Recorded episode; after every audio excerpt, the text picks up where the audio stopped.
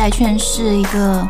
牛市，但是它是一个震荡下行的牛市，它不是说一直顺下来，中间也是有几波调整的。从我们跟偏股型基金经理交流来看的话，其实我们发现一个很明显的一个特征哈，就是今年的基金经理确实反思会比较多一些。那这个时候大家就是恐慌来看呢，就是从自己的人性来讲的话，大家都是很担心、很害怕它会继续下坠的。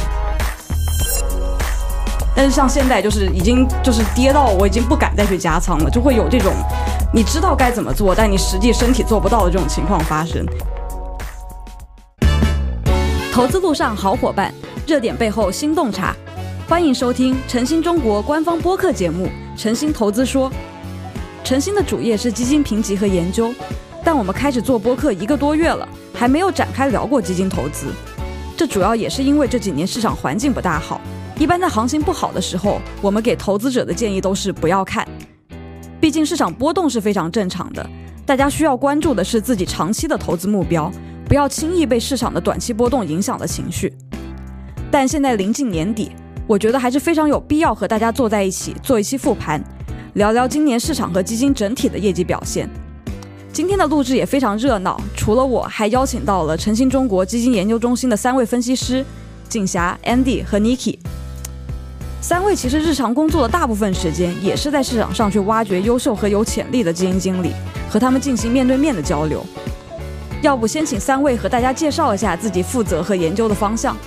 大家好，我是 Andy，主要负责债券基金、被动基金和量化基金的研究。大家好，我是 Niki，我主要负责债券基金的研究。大家好，我是锦霞，我主要负责就是偏股型基金的一个研究。欢迎三位。对，我记得前几年我和 Andy 一直在做的一个课题，就是怎么解决基金赚钱、基民不赚钱的问题。然后和 Andy 做了好多数据，去折腾看看投资者是怎么来回的。折腾最后还没有挣到钱，但今年感觉这个话题已经变成伪命题了，因为不仅基民不赚钱，基金也不赚钱了。所以这个亏钱的事情啊，已经成为很多基民的心里的一个痛。所以今天的复盘呢，我就想从亏的最多的开始吧，先从景霞这边先开始，因为景霞是我们研究团队里主要负责偏股型基金研究的分析师，所以就是看看今年的整个市场环境啊，就大盘年初是三千点，现在差不多还是三千点，但是从我的体感上来讲，因为我也买了不少偏股型基金，体感上来讲，基金还是亏了好多钱。首先想请景霞跟我们聊一下今年市场怎么样，怎么会让我感觉我还在亏这么多钱呢？其实截止到十一月底，其实我们看到，其实今年以来偏股型基金跟沪深三百其实基本是跑平的，大概都是跌了十个点左右。所以其实你的感觉是没错的，其实大家其实都在亏钱。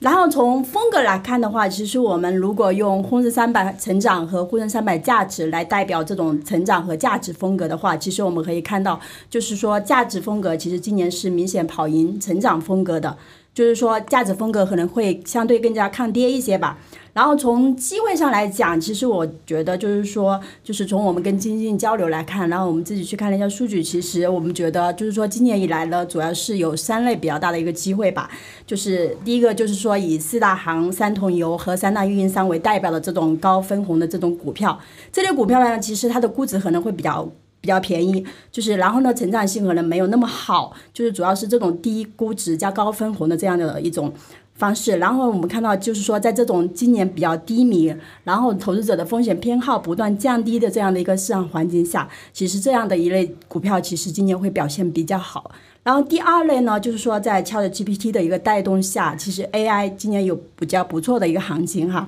从我们跟基金经理交流来看呢，其实大家对这一块的一个产业趋势，其实大家都是比较认同的，觉得这个是未来的一个大的一个发展方向。但是呢，其实可能现在就是还没有业绩兑现嘛，所以其实很难找到就是说基本面各方面都比较好的股票。然后第三类呢，就是说可能在今年下半年涨得比较好的这种。微盘股或者说妖股吧，就是说这里面其实很多可能炒作的成分，或者说其他非正常的一个呃投资机会会比较多一些，所以其实基金经理很难去参与到。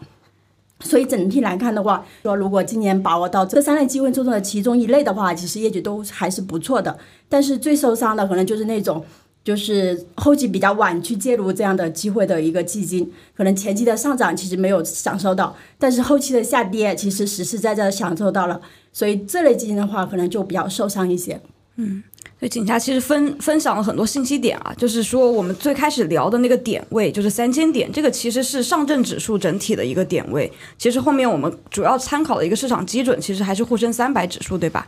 对的，对的。对，那沪深三百指数它和你说沪深三百指数大概今年跌了十个点左右，就它的一个构成和上证有什么区别呢？怎么会有这么大的一个差异呢？从我们就是说感觉来看的话，其实上证指数在一些行业上面，比如其实些一些高高分红的一些股票，或者是说就是一些微盘股这些股票，其实占比可能会比沪深三百要高一些。所以我们其实可以看到，可能就是说上证指数可能比沪深三百表现还要更好一些。嗯。就对于买基金的人来讲，他是希望通过基金，我交了管理费，是希望基金经理给我实现一个可能跑赢市场也好，怎么样的一种表现。对，但是可能怎么讲呢？这几年下来，这几年市场也不太好嘛。就是在熊市的时候，好像并没有感觉我给他这么多管理费，他有帮我避到风险，能让我少跌一点。景霞，你是怎么看这个现象呢？呃，从我们了解来看，绝大部分基金经理其实都不去做仓位择时的。其实仓位择时这个难度会比较大一些，他们都觉得这一块胜率可能也不太高，所以其实他们很多基金经理就直接放弃了这一块的一个操作。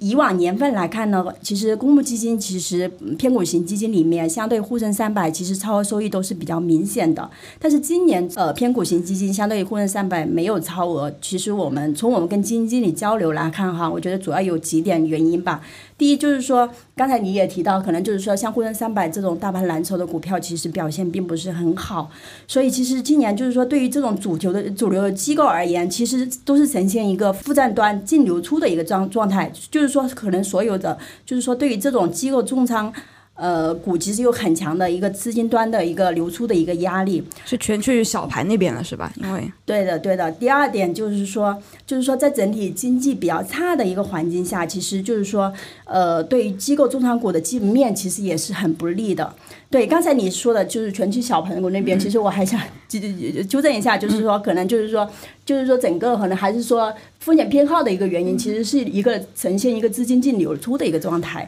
对，然后第三点就是说，就是公募基金其实相对于指数来说，其实呃集中度还是相对比较高的。就是说，不管是在行业集中度还是个股集中度方面，其实都是可能会相对指数会高一些。所以在这种比较弱的一个环境下，如果重仓股表现不好的话，其实对整个组合其实是有有比较大的一个影响的。嗯。对，我想接着聊一下，就是你你刚才提到这个集中度的问题啊，就是说我们这些主动基金，我们一般管这种比较集中度比较强的，就通俗一点可以叫它去梭哈吧。就其实这种基金其实前几年业绩非常的好，为什么在这几年这种策略就不管用了？其实就是说，今年其实也有一些集中度比较高的基金，要也也也有有有也有这样的一基一些基金表现好。对于这种高集中度的基金的话，其实它可能就是说在赌去赌一两个行业，但是呢，如果这一两个行业表现不好的话，就是说这种情况下其实是是会很受伤。就是你赌对了，就可能有非常好的一个表现，就是很突出，弹性会比较大。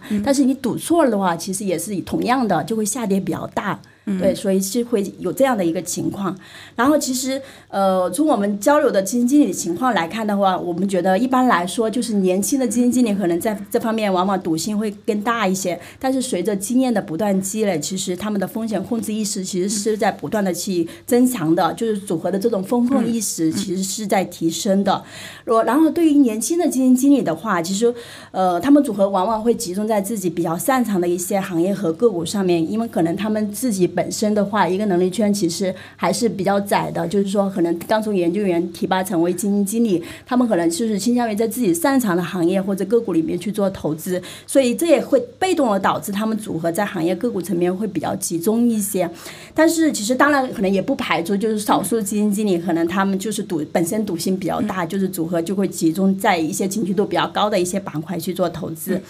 对，呃，然后就是说，随着基金经理经验的其实不断的一个积累，然后能力圈其实不断的扩大，其实他们的组合管理意识其实是在不断的去增强的。然后组合呢，其实也倾向于就是说，在行业和个股层面去均衡配置或者分散配置，就是说尽量使自己的超额收益来源可能更加广泛一些。然后有的基金经理可能还会就是说，在行业和个股层面去做一个就是说相关性的一个处理，避免就是说使组合过分的集中在跟某一条主线可能相关性更大一。一些的一些投资上面。这样其实可能即使就是说你在行业和个股层层面可能看起来分散了，但是呢，其实可能没有真正起到分散的一个作用。比如我们可以看到有些基金可能从申万一级行业来看的话，其实可能单一行业占比可能都不是很高，可能都是在三十以内。但是呢，其实你去看的话，其实全部行业可能都比如跟新能新能源或者说跟宏观经济复苏高度相关的，其实这样可能其实没有起到分散组合的一个作用。其实，在今年这种市场环境下，其往往跌幅也是比较大的。对，因为我们刚才一直把这个集中度和赌这个字联系在一起啊，但是集中度其实本质上来讲，我感觉它应该也是一种组合组合管理的一个手段吧，就也并不是说高集中度一定是一件特别糟糕的一个事情，但这个主要也是要看基金经理他的一个投资理念，对吗？对的，对的。在你调研这么多基金，你看来的话，就什么样的基金它一个高集中度，它还是可以获得一个比较好的一个超额收益的呢？这里其实集中度主要又分两块吧，一个是行业集中度和一个个股集中度。就是说行业集中度的话，就是需要你可能对一些行业趋势，其实能够较早的去把握到其中的一个机会。就比如像 AI 这一块，其实我们其实也有交流到一些基金经理，他其实去年下半年其实就开始在布局这一块。他们就是说通过这样的一个产业趋势，还有政策，还有就是说相关的盈利数据去把握到其中的一个机会。所以呢，基金经理的就是行业的这种跟踪啊，还有就是说敏感度啊，还有就是说对这种呃，就是说各种信息的一个一个就是说总结吧。就是说整个来说的话，我是觉得就是可能就是说你需要有比较强的这方面的一个能力。然后个股集中的这一块的话，可能之前上选股的基金经理，他们可能就是说对几对一些就是少部分的股票可能研究的非常深入，所以他们往往也倾向于去做呃集中的一个配置。对。对，其实，在有些时候，就是这个集中度，就对主动基金经理来讲，其实也是他去获取超额的一个手段。但是如果就这个事情要求他是对自己的投资是有把握的，就并不是说你只会这个行业，所以我集中在这里，也是他主动做出的一种选择。然后在熊市里，他也可以根据这个市场环境，他去做相应的应对。这种其实才是会比较好的一个做法，对吗？对的，对的。也想问一下 Niki 啊，就是说我们这边的话聊了很多主动的基金经理，其实整体来讲，我的感感受上是性格这方面的话，主动的权益基金经理，他们一般来说的风险偏好是比较大的。就债基那边，您会看到同样的现象吗？就感觉他们那边喜欢去豪赌的基金经理多吗？嗯，豪赌的风格在债券基金里面相对比较少见，因为债券基金的投资者他本身都是风险偏好就是比较低的。一类，所以一般来说，债券的基金经理他更倾向于稳健的投资策略，而且比较去注重组合的风险的管理。可能有也有一部分的债券基金经理可能会在某一类债券上面有一些偏好吧，比如说，可能有一些基金经理他更偏向于城投，也有一些基金经理他可能。更偏向于产业债，就有点类似于刚才景霞提的权益的基金经理，他们也有一些可能他们更喜欢、更擅长呃擅长的领域，但是他们在这些大的品类里面呢，他们也可以，比如说城投在区域上面去进行一些分散啊，那产业在行业里面去进行一些分散，来提高组合的一个分散程度。那当然，也有一种是个券集中度上面会相对高一些，比如说当债券基金规模比较小的时候，它可能会在个券的集中度上面更高一些。这个跟债券它本身的投资门槛有比较高的关系，因为绝大部分的债券它是在银行间的债券市场去交易，所以它的交易金额呢是以千万元资金来起步的。所以你债券基金规模太小的时候，自然就买不了太多的债券，会比大规模的这种债券基金集中度要高。但是回归到债券这个资产本身的属性来看，因为它跟股票这个资产来比，波动性是远远要小的，所以债券型的基金它整体的波动性是要小于这些股票啊、呃混合啊这一些权益类的基金。对。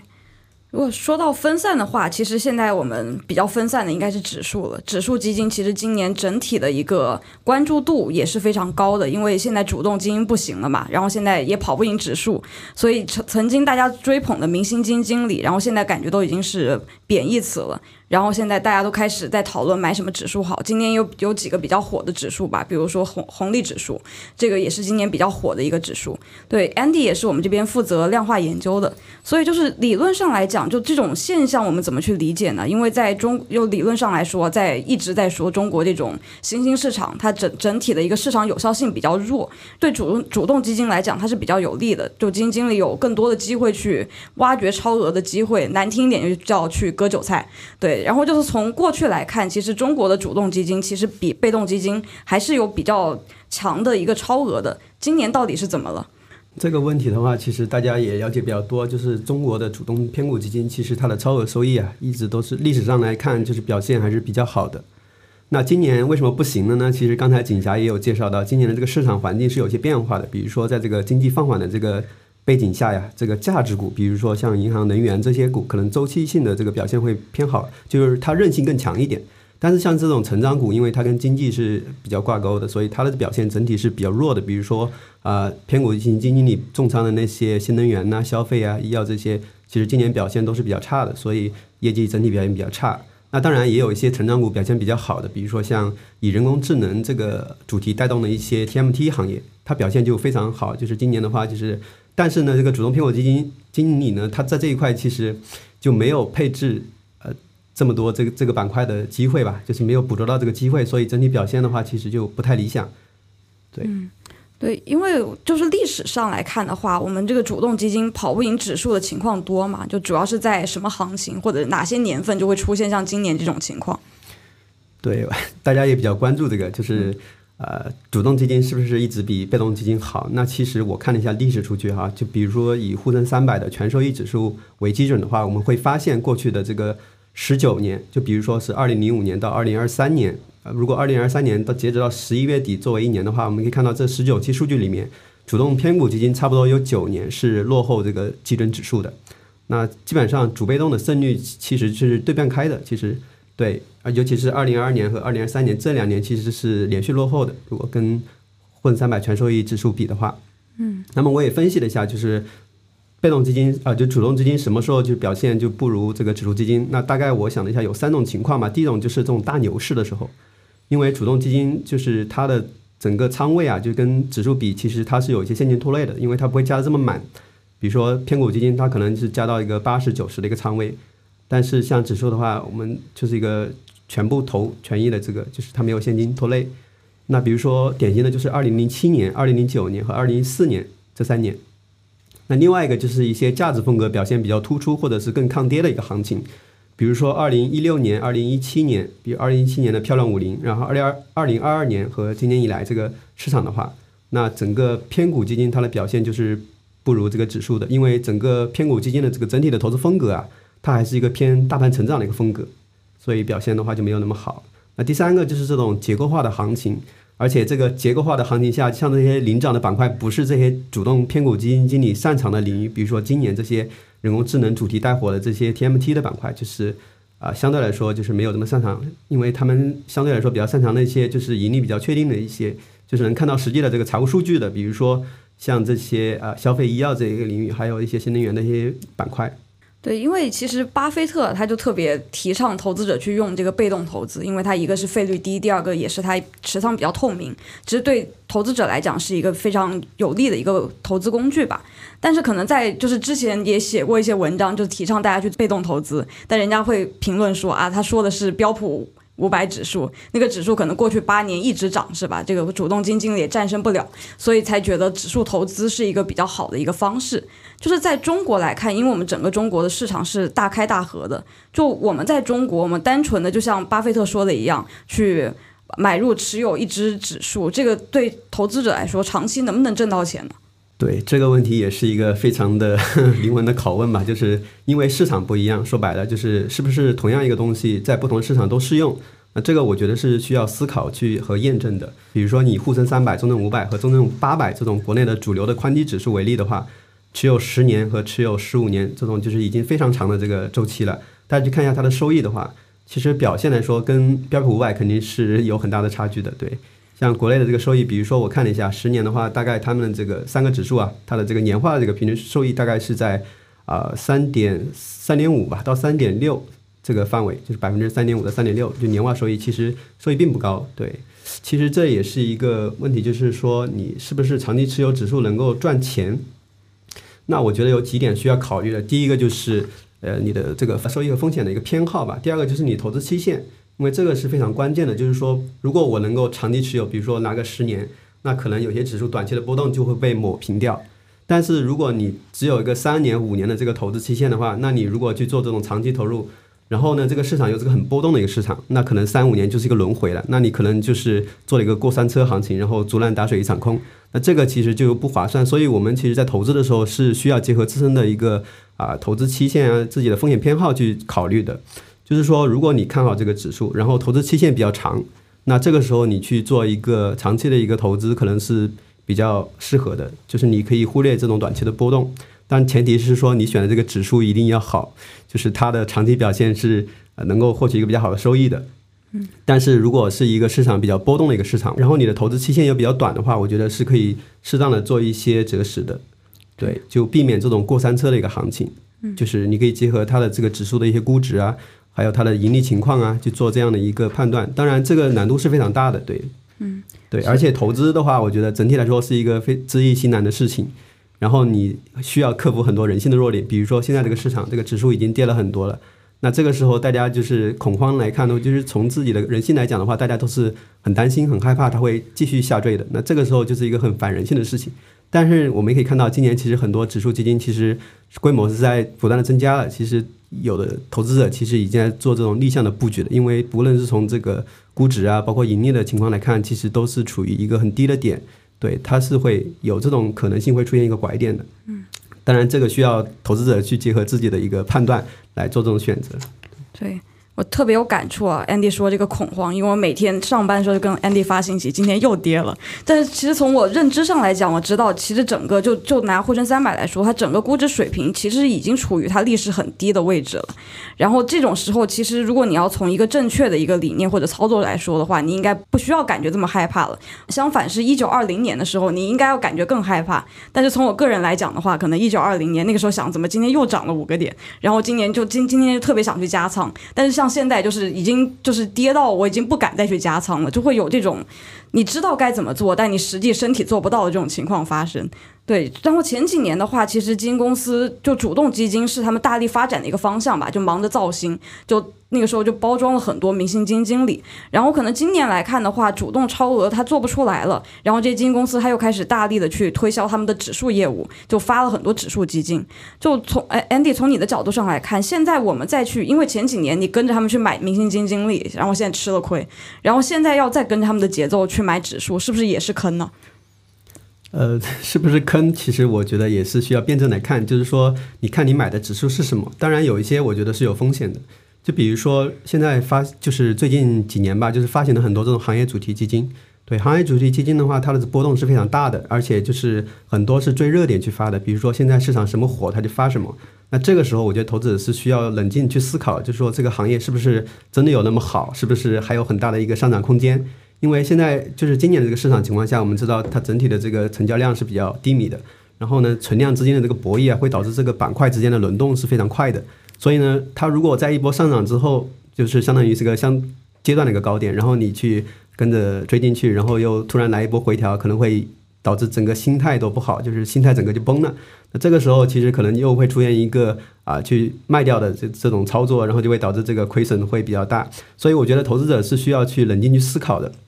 就是你要选择什么样的指数基金去投资，呃，需要去看，比如说现在可能比较适合像这种，因为现在整个的啊热点可能比较分散，然后大家也没有明确的一个主线的时候，我觉得是比较适合去买这种宽基指数的，比如说沪深三百这些，因为它是跟整个经济也是挂钩的。如果这个经济的话，它是啊触底企稳的话，它可能这一块就会消费这这块能够起来的话，它这块表现是比较好的。当然，现在也不适合说你一下就梭哈全部去买入这种宽基指数。你可能是可以做这种一个定投的一个操作，比如说逢低定投。那这样的话，因为指数呃就是沪深三百指数也不至于说真的会 close 掉，就是它可能后面还是会存续的。而且中国的经济大家也看到，就是有很多政策，其实大家也是需要啊有保持一定的信心的。对，在这种情况下呢，我觉得大家需要避的另外一坑就是说，行业主题基金它还有另外一个问题，就是说因为它的指数基金产品发的特别多。有的产品规模大，有的产品小，因为指数基金它有个问题就是你的这个费率啊，所以如果你规模小的，我们肯定是喜欢买这种低费率，然后它这个规模大一些、流动性好的一些的一些指数。当然有一些就是它的这个规模没有募集上来，它的规模很小，那这个时候它其实实际的费率是非常高的，所以投资者是需要去避这个坑的。对，然后因为它还有一些清盘的风险嘛，所以投资者我觉得是需要去冷静对待这个事情。对，如果说指数基金它费率高的话，是不是也是说明它可能它整个基金它跟踪指数的它一个业绩会差比较多？对，因为它会影响它这个跟踪偏离度的，因为、呃，因为相对于指数来说，指数是它是没有费用的嘛，但是你这个基金它是有费用的，所以它是会偏离的。对，对，所以其实看这个规模和费率，对于你选指数基金来说是两个比较重要的一个因素。对，没错，但是前提更重要的就是说你要选选对一个指数对，说白了，投资其实就是买和卖。那买就是你买什么，那什么时候买，什么时候卖，那其实都是一个非常难的事情。对，对，因为你之前也提到，就是有一些波动比较大的指数，还是需要一定的择时能力才能赚到钱的。其实刚才提到我们这种主题主题指数基金，其实就算是波动会比宽基指数更大的一种一种品类，对吗？没错，对，特别是像这种波动特别大的，而且这个趋势它不是一个一直向上的一个趋势的这种板块的话，我觉得更需要谨慎去对待的，就是你可能需要做这种择时操作。对，呃，当然很多投资者可能是把这种比如说行业主题 ETF 当成股票来炒了，因为它相对个股来说还是有一些优势的，因为它不会去单压个股，就是可以避免这种个股的一个大的波动的一个风险。当然这块可能是有一些好处。当然，呃，我们在投资这种指数基金的时候，其实有两个目标吧，就比如说以以 ETF 为例啊，因为 ETF 它是兼具这种呃配置属性和这种交易属性的，就是说你可以拿来做配置，就是长期拿着，呃，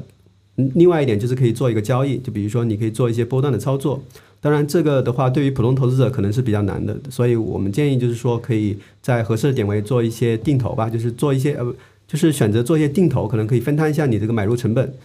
对，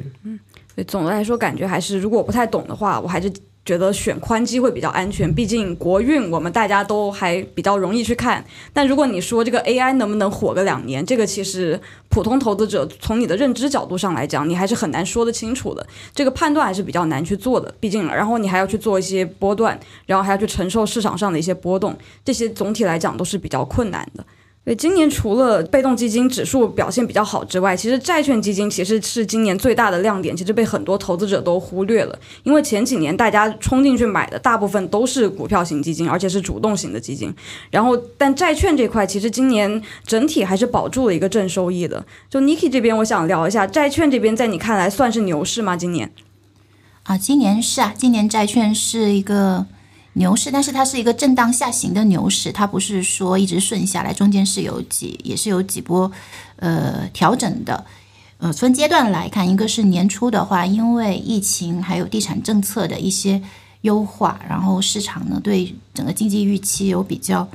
就比相对比较乐观吧，然后债券利率有一定的上行。另外的话，也跟呃投资者的风险偏好有一定的关系，因为去年整个二零二二年权益资产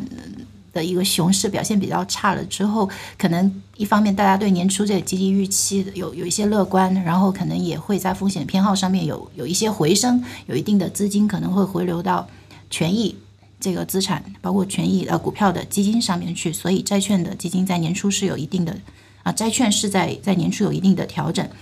然后大概呃从可能从春节过了春节一直到八月的中下旬吧，嗯、经济的修修复其实不及预期，包括后面央行连续的去降准降息，带来了利率整个的啊持续的下行，所以这段时间其实整个债券是一个比较顺的一个下行的一个过程，但是到了八月的八月底。到十月的下旬呢，整个资金面有出现一定的边际收紧，叠加地产销售政策的进一步的优化，包括可能还有一些接近四季度这边有一些机构可能前面就是债券上涨了一一阶段性的上涨之后，也有一部分说年底要去止盈的诉求，都整个呃叠加起来带来了债市有一定的调整。那从十月底十月下旬到现在的话，可能是维持一个偏震荡的行情。现在的话，可能整个经济经经济的基本面修复还是延续比较弱，但是也有一些其他的，比如说像政府债的供给压力啊，还有一些嗯政策托底的预期在制约债市的表现，所以现在还是一个短期是一个偏震荡的行情，但整体来看，今年还是一个呃牛市的行情吧。嗯这样看起来就是我们之前会说股债七窍板，就是说经济不好的时候，其实对债券这边是有利的，所以也整整体就整个经济复苏预期放放缓这个一个预期，然后就直接支撑了整个今年债市的一个上涨，可以这么理解吗？经济一方面对，然后可能呃还有就是股市这一块的一个表现，就是投资者偏好这边的一些变化，也是一个因因素吧。对，这也是景霞之前提到的这个资金流出的这个问题，就是从股市这边大家不想玩了，把钱撤出来，然后就流到债市这边，然后对债市也形成了一个支撑。对的，对的。嗯对，因为你刚才也提到像地产债这块的一个问题，就看新闻啊，总是会听到说地产债又爆雷的消息，这些事件其实对我们国内的这些债基的表现有一定影响嘛？可能更准确的说，地产债的违约吧。其实整个国内的信用债的，早在二零一四年的时候就开始出现了违约的情况。其实到现在已经经历了几轮的违约潮，比如说像二零二一五、二零一六年这种以钢铁、煤炭为主的这种行业的违约，然后到二零一九、二零一八到二零一九年的这种民企为主的违约，到蔓延到二零二零年这种国企的违约。再到最近两年集中在地产债上面这个违约，其实整个债券市场它的信用违约已经逐渐的常态化，所以公募基金的话，在近几年在整个信用违约的这些风险防控啊、风险管理上面也在不断的加强，包括基金公司在信用研究团队上的资源投入，然后公司的风控部门的一些措施加强等等，都在不断的去提升信用风险的防控能力。另外，在基金的投资策略方面，现在可能。像过去呃有主要的通过这种信用的下沉啊，比如说二零一四年整个信用在属于一个刚兑的环境下，可能比较多的用信用下沉这种策略，但是现在的话，可能采用这种策略配置一些信用风险比较高的债券，已经不是债券基金投资策略的主流，大部分还是以这种中高等级的信用债为主的这种策略，所以受到说这种持仓里面受到这种违约债券影响。很大的公募债券基金呢，相对还是比较少的，属于一些个例吧。嗯，对。如果说就是我买的那个债券出现违违约了，这个对整个基金的一个表现会有什么影响呢？首先，债券违约的话，当然这个。就是它偿还不了你的本金或者是利息，这个直接是一些造成了亏损。但是这个也要看这个债券基金对这一个个券的一个配置的比例，就是涉及到它集中度的问题。如果说这个比例是很低的，那即使这一部分产生全部的亏损，可能对你的就是你的组合足够保持足够分散的话，可能受的影响也不会很大。但是可能债券违约，它往往不是说一个个券的问题，比如说它有可能牵连到。其他同一个主体发的其他的个债券，或者是说整个行业或者整个区域都有受一定的波动，那这个时候可能要看你组合在整体这一类债券或者是说区域上面的一个配置比重，如果太高的话，可能它的影响会相对大一些。嗯。之前也和 Niki 有聊过啊，就好像每年到年末的时候，债市都会有一波下跌，大概是十月、十一月。像去年那一波，其实回调也蛮大的，因为很多债基的投资者，其实说白了，他可能不知道我这个东西居然是会跌的，因为平时都一直表现非常稳，然后每年可能十月、十一月来一波，然后大家其实也蛮慌的。就是如果从 Niki 从你的观观察的角度上来讲的话，这是偶然现象呢，还是说我们债市的特性，它每年十月、十一月就是会跌一波？我觉得可能可能偶偶然的情况，这个更更更大一些吧，因为确实去去年跟今啊今年跟去年的整个债市的节奏是比较相似的。可能去年去年其实主要是在十一月、十二月那一波调整，一方面是债券市场本身的一些调整，那带来了银行理财这边的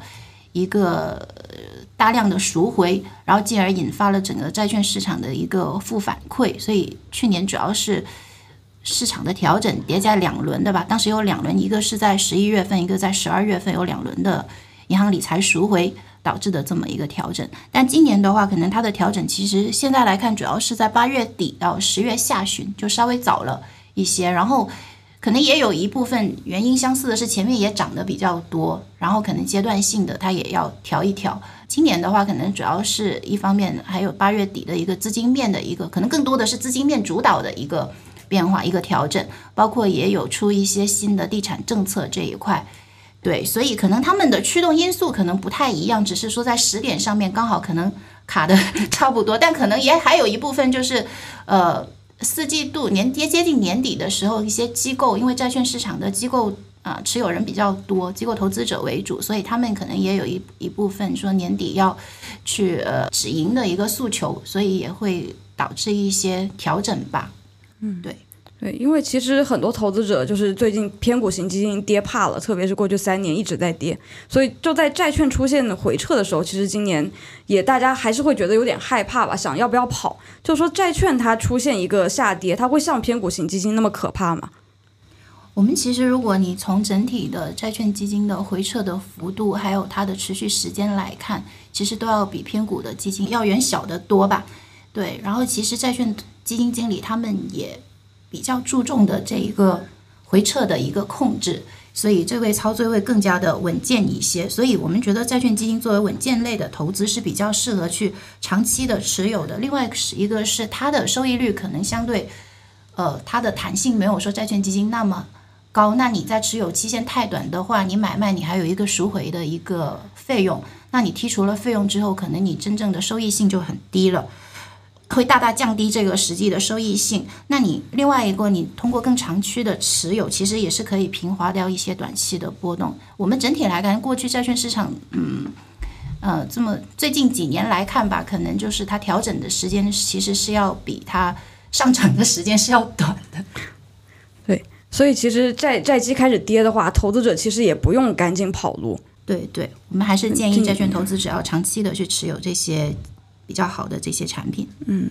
对，就基于今年这个市场环境啊，因为三位其实也调研了很多基金经理，就想聊聊看，就是你们调研中的一个感受吧。就是在可能前几年我们也去调研基金经理，然后今年市场不好，我们也调研，就是从你们的观察角度上来看，这些基金经理他们的整体的一个想法也好，或者说他们整个状态也好，会不会有什么不太一样的地方呢？要不从景霞先来。好的，从我们跟偏股型基金经理交流来看的话，其实我们发现一个很明显的一个特征哈，就是今年的基金经理确实反思会比较多一些。就是说，不管是就是说相对业绩是做得好一些的，还是不好一些的，呃，还其实还有不乏一些就是说今年还有一些正公正收益的一些产品，他们觉得就是说可以做得更好一些。我是觉得主要有两个方面吧，一个就是说去年年底其实我们跟基金经理交流的时候，他们其实都对今年的行情会比较乐。观，因为随着疫情的一个放开，然后宏观经济可能会迎来比较好的一个复苏，但是实际情况大家都看到了，其实宏观经济复苏其实并不达预期，然后就是说。所以，其实大部分的基金经理，其实，在对今年年初的，就是对今年的一个宏观和市场的一个判断是有偏差的。所以，这也是导致就是说今年表现不好的一个原因，也是基金经理需要去反思的一个地方。然后，第二个方面就是，确实今年的行情会比较特殊一些。其实之前我们也讲了，然后就是往年可能不太关注的一些板块，比如 AI 啊，还有就是说像这种高分红的。一些产一些股票，过去很多基金经理可能在这方面没有建立自己的能力圈，然后要么就是说有的基金经理可能跟踪的不是那么紧密，所以错过了这个机会，所以他们就是觉得就是说在这些方面其实都有可以提升的一个空间，其实都会去反思。然后呢，从状态来看的话，其实我是觉得可能也没有特别。特别多受影响吧，我是觉得，因为我们调研的基金经理其实都是经验比较丰富的一些基金经理，他们其实这些大风大浪其实都见过。比如，其实今年其实从指数来看，不管是从基金表现来看，其实跌的可能并不像像一八年、二零二二年其实跌的多。所以，其实这种情况的话，其实他们也就是说也能够就是说去理解这种情况，也能够就是说也能承受得住吧。对，所以我是觉得就是说状态其实还 OK 的，就是说可能。反思会比较多一些，他们觉得自己整体都觉得自己可以做得更好一些。对对，因为我们知道基金经理其实也是打工人吧，我们之前也提过，他们也是有业绩考核压力在的。就今年这种，你你在调研中，你有感受到他们有受到这种业绩压力的一个影响到他们状态吗？会有这种吗？因为之前我听景霞有聊过，就是前几年有一个基金经理，就是也是因为有一定的业绩压力吧，然后跑输了之后，他可能整个状态是比较受影响的，就会有一些变形的操作，就去追涨杀跌，就是很多行情他没把握住，然后他又想去抓住，最后其实效果整体不是特别好。就今年的话，你会感受到就是他们有这块压力带来的一个操作上的影响。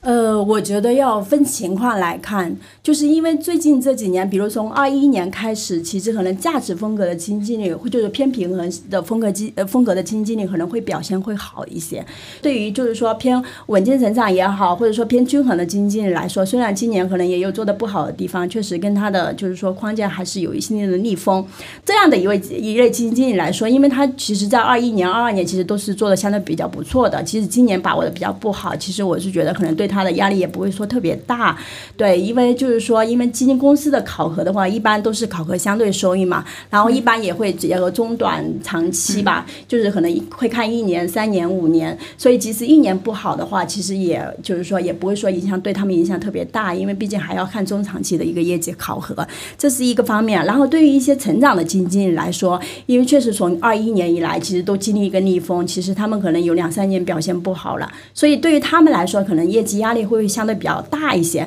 其实我们也有有交流过一些基金经理，可能就是说他们也会在，比如像这种 AI 的这种行情，因为比来他们也是成长的一个风格。对，其实他们其实很多基金经理可能是从后期进去的，其实往往这种情况其实受伤还比较大的。所以我是觉得，就是说考核对他们的一个操作，其实也会带来了一定的一个影响吧。对，嗯，对，其实债基这边其实业绩整体还行，是不是？普遍来讲，债基的基金经理精神状况还是比较稳定的。我觉得债券基金相对要比股票的基金经理今年可能顺利一些吧。嗯，对，因为毕竟债券市场今年还是一个小呃牛牛市的一个行情，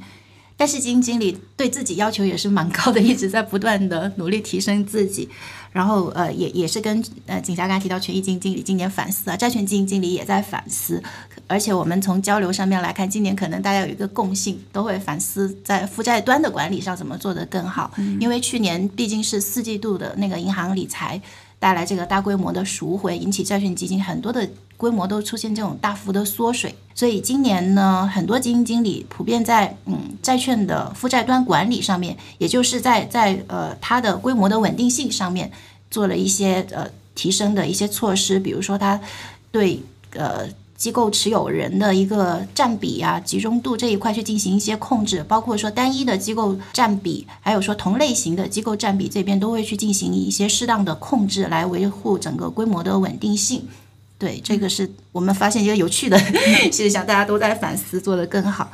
那同时在资产端上面也会整个去更提升整个组合的一些流动性吧，然后跟平衡一下它的它的一个流动性跟收益性，来使得整个产品更有更好的这种。抗风险能力，嗯，那另外一个就是可能这几年，因为债券整个收益率是一直处于下行的一个环境，利差在不断的压缩，其实也给债券基金经理在挖掘超额收益方面的难度也是在不断的提升的。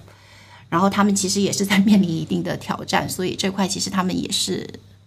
需要去应对，也是在不断的思考 怎么可以做得更好，从哪些地方去增加一些收益来源。嗯，对。因为景霞来说，我们可能接触的是一些可能投资经历比较深的基金经理偏多，但我们有没有覆盖一些可能比较年轻一点的一些基金经理？就是你会有没有一个观察，觉得这种，因为我们之前总是觉得我选基金经理要选那种经验丰富的，我们也一直倡导投资者去找这种穿越过牛熊的基金经理。就从你的观察上来看，这种年轻的和老的基金经理，他在一个熊市里的表现，或者说在牛市里的表现和状态，会不会有非常大的一个不一样？一些经验丰富的基金经理的话，他们都会相对比较淡定一些，就是不过尽管是表现好的或者是表现不好的，就是表现好的基金经理，他们也觉得要平常心，就是越是这种时候，其实越是要警惕，越是要小心谨慎。然后表现不太好的基金经理呢，其实他们也虽然也有反思，觉得自己还有很多要需要成长、要改进、要去反思的一些地方，但是呢，其实他们也会就是说客观的去看待，其实也会说市场环境也有一定的一个影响，对。然后呢，他自己其实还是会坚持自己的这样的。一套方法，毕竟可能今年市场环境也比较特殊，对，可能也不是一个长期的这样的一个状态，所以这是对于经验丰富的一些这个基金经理，还有一些年轻的基金经理的话，其实因为我们其实都会挑一些就是说业绩表现比较好的一些的基金经理，可能就是说他们可能很多时候就是说基于自己能力圈的一个原因，或者是说呃什么样的一个原因，其实今年可能就是做的比较好一些，但是呢，其实。还是需要去看一下它逆风环环境下怎么去做，特别是就是说对于一些就是说呃一出来可能就成名的基金经理，我其实觉得并不是说特别好的一件事情，他们可能往往会形成一个路径依赖，其实对于他未来的一个成长，其实并没有说，我是觉得可能还是需要。去谨慎吧，对对，这就叫潮水退去了才知道谁在裸泳。对对的，对这个就是其实我们在选基金经理，你不要单看他在表现好的时候是什么样的，你得看一下市场下跌的时候他是什么样的表现，这个才是我们也需要一个周期去考核他的一个表现，对。然后最后就想和大家聊聊八卦吧，就是大家今年的整个投资业绩怎么样？我先说一下我自己，虽然我之前一直是研究偏股型基金的，但我个人来讲，我的风险偏好是非常低的，对我大概百分之八十的资产都是放在。一个固收的一个产品里放到债基里面，对，所以这个其实就是我资产配置还有我的一个风险偏好，就是天然的让我在这种熊市的环境下可能会好一好过一点吧，整体来讲好过一点。然后当然在牛市的时候，当然也是涨不过大家，就是有这种情况会存在。就不知道各位今年的整个投资业绩表现怎么样？要不从 Andy 先来。我知道 Andy 风险偏好比较高，对，没错。我这边呢，其实就跟大部分的投资者可能比较相似吧。我的风险偏好还是相对偏高一些的，所以我这边权益仓位会高一些。所以在今年这种市场行情下，其实大家呃都理解，对吧？对，相对来说，如果是风险偏好低的，今年肯定会就是抗跌一些，甚至不会出现什么亏损。那我这边虽然说我配置的高，但是仓位上其实也是分散的，因为我买基金，对吧？也会是在不同的基金去配置，包括像之前的消费医药这块的基金也有拿，包括今年这些表现好的板块的这个基金也是有的。对，所以整体来说，呃，是会跌，但是说，呃，仓位上，呃，包括风险控制上面也是做了一些调整的。嗯。呃，当然，这个我觉得是 每个投资者也是需要思考的吧，就结合这个市场环境去做一些调整。当然，我们之前可能更多的是受这种呃配置理念的影响，比如说在这种年轻的时候，对吧？就是能够冲的时候，对，大家就希望就是。博收益嘛，对吧？就是暴露一些高的风险，获取一个高的收益。当然，等你年纪越来越大了，就可能要想想养老的事情，对吧？可能就风险偏好慢慢降低了。对，是这样的情况。对，我就相当于开始养老了。虽然我知道该这么做，但是我不敢。就是这个，我觉得也要大家量力而行吧。就是如果说你的心理是接受不了的，就是也不要完全说你要去按照一个。教科书式的一个做法去，就如果说你买了，可能你全仓位，你所有的家当全部梭哈在这个权益里面，今年一下就上来给你跌十个点、二十个点，连续三年跌下来，你这个心态是不是要崩掉？就是如果要要看每个人可能对这个市场的一个理解和你的一个承受能力来看，就如果你真的是买了这些东西就吃不下、睡不着，我觉得建议大家还是稍微调整一下自己的组合，还是要按照自己的一个承受能力去来操作。对，Niki 这块怎么样呢？我其实现在没有买，因为我还同时覆盖海外的基金研究，所以说覆盖海外这边一些监管的要求，我要去进行呃国内的这些产品要去披露上报，所以填这些英文 资料比较麻烦，所以我就 没有去买。对，就算是逃过一劫是吧？就今年整个行情空仓度过了，没错，空仓。对，我们的偏股型。基金分析师景霞怎么样呢？今年，对，因为我我这边自己覆盖的偏股型基金是吧？然后其实我自己其实主要仓位也是放在偏股型基金里面。对，其实今年亏损也不小，对是，但是呢，就是呃，好在就是说我自己其实就是说还是偏好一些偏股型基金里面，就是说呃风格比较均衡一些的，然后风险控制比较好的一些产品。然后呢，其实我自己其实也不会说去择时，其实我是买一只好的产品，其实长期持有，然后会分散多个产品去投资。所以其实整个来看的话，其实亏损也不小，但是呢，整体来看的话，其实我是觉得还自己还能接受吧。然后刚才聊到就是说可能就。就是说，跟自己的一个风险承受能力，还有自自己的一个接受度有关，所以我其实觉得这个可能跟自己的一个经验也有关系。其实我刚入行的时候，可能也会去拿一堆的货币基金，然后债券基金也会配很多，然后权益基金其实就拿的非常少。对，因为也是觉得就是说害怕承担风险，说在这个领域其实就是说呃时间会待的比较久了一些，所以其实我自己还是愿意去暴露一些风险在这些权益资产上面。所以其实我是觉得就是说。强加一点，就是说跟自己的一个投资经验，其实还是有一定的一个关系吧。对，嗯，对。然后三位可能今年整个调研来看，因为我知道你们调研也会去和基金经理聊他的一个展望吧，就是说我们现在站在当前的时点，现在已经大概真的已经连续亏了快三年了，就站到这个时点，其实我们已经在一个深坑里面了，就我们已经就从这些基金经理他们的角度上来看的话，我们快从坑里爬出来了吗？要不从权益这边先来。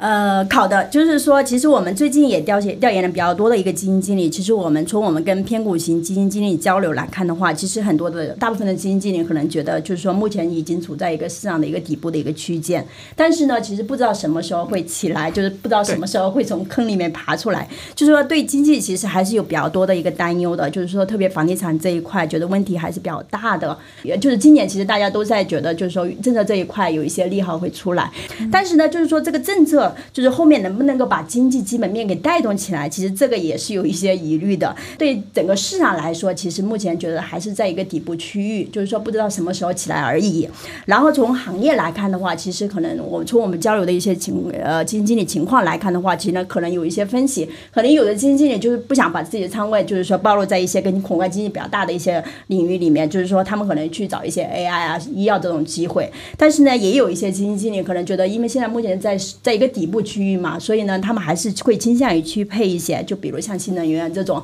跌的比较多了，然后其实他们也倾向于去找一些就是机会，对。但主要来看，现在其实大家也不是特别恐慌了，觉得应该也不会再差了，是这种感觉吗？整体来说，对的，就是说可能未来上弹性还是挺大的，对。然后只是说，就是目前在底部，可能下行空间也不是说特别大，只是说不知道什么时候起来而已，对。理解。所以债基这边会有一些不同的观点吗？债基这块，我们现在最近交流的这些基金经理普遍还是偏谨慎一点的吧，觉得可能短期还是维持这种偏震荡的格局。然后长期的话，其实因为整个经济长期来看，它还是处于一个呃要偏复苏的一个格局吧，所以说可能对于债市来说，基本面上面其实没有，它其实是有一定的不利因素，所以他们其实普遍还是偏谨慎的一个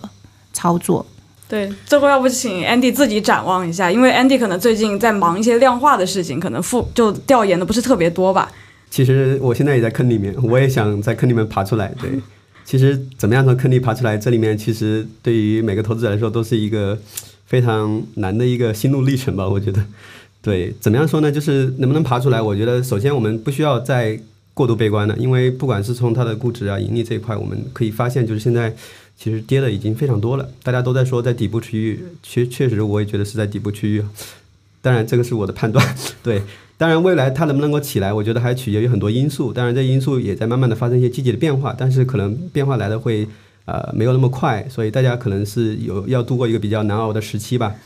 对，但是我觉得大家现在就是说可能更好的就是要调调整好自己的心态。第二个是在仓位上面也要做一些控制吧，因为如果在市场我们没有看到明确的这个右侧的拐点过来，我们其实在仓位上面其实是要做一些控制的，不需要去梭哈去赌搏一把大的，然后想捞一笔。我觉得这个心态可能是需要调整一下的。那第三个，我觉得我们是需要对这个国家的经济的信有一些信心吧。我觉得现在其实啊各种政策啊，包括一些。呃，陆陆续的在落实吧，就是我们可以保持一定的信心吧。我觉得这块不需要太悲观，对，大家还是要把自己的生活弄好。对，嗯，感谢三位嘉宾今天的分享。其实整体看下来，二零二三年是对股票投资特别不友好的一年。股票基金买的比较多的投资者，今年肯定也是亏的比较多的。市场有波动，亏损也是在所难免的。有时候经历波动也是成长的一部分。通过分析亏损的原因，可以帮助我们更好地规避未来的风险。毕竟你在市场波动中才会认清自己的风险偏好和风险承受能力。我们在坑里除了盼望回本之外，也要反思自己是不是买了不适合的产品，承受了自己不该承受的风险。你二零二三年的战绩如何？明年有什么投资目标？欢迎在评论区留言或者参与投票，和我们分享你的看法。如果你喜欢本期内容的话，欢迎关注我们的节目。同时，我们在微信公众号和小红书上也为大家精心准备了许多图文和视频内容，帮你解答在理财投资中的疑难杂症，和我们一起共同成长。这里是诚心投资说，我们下期节目再见。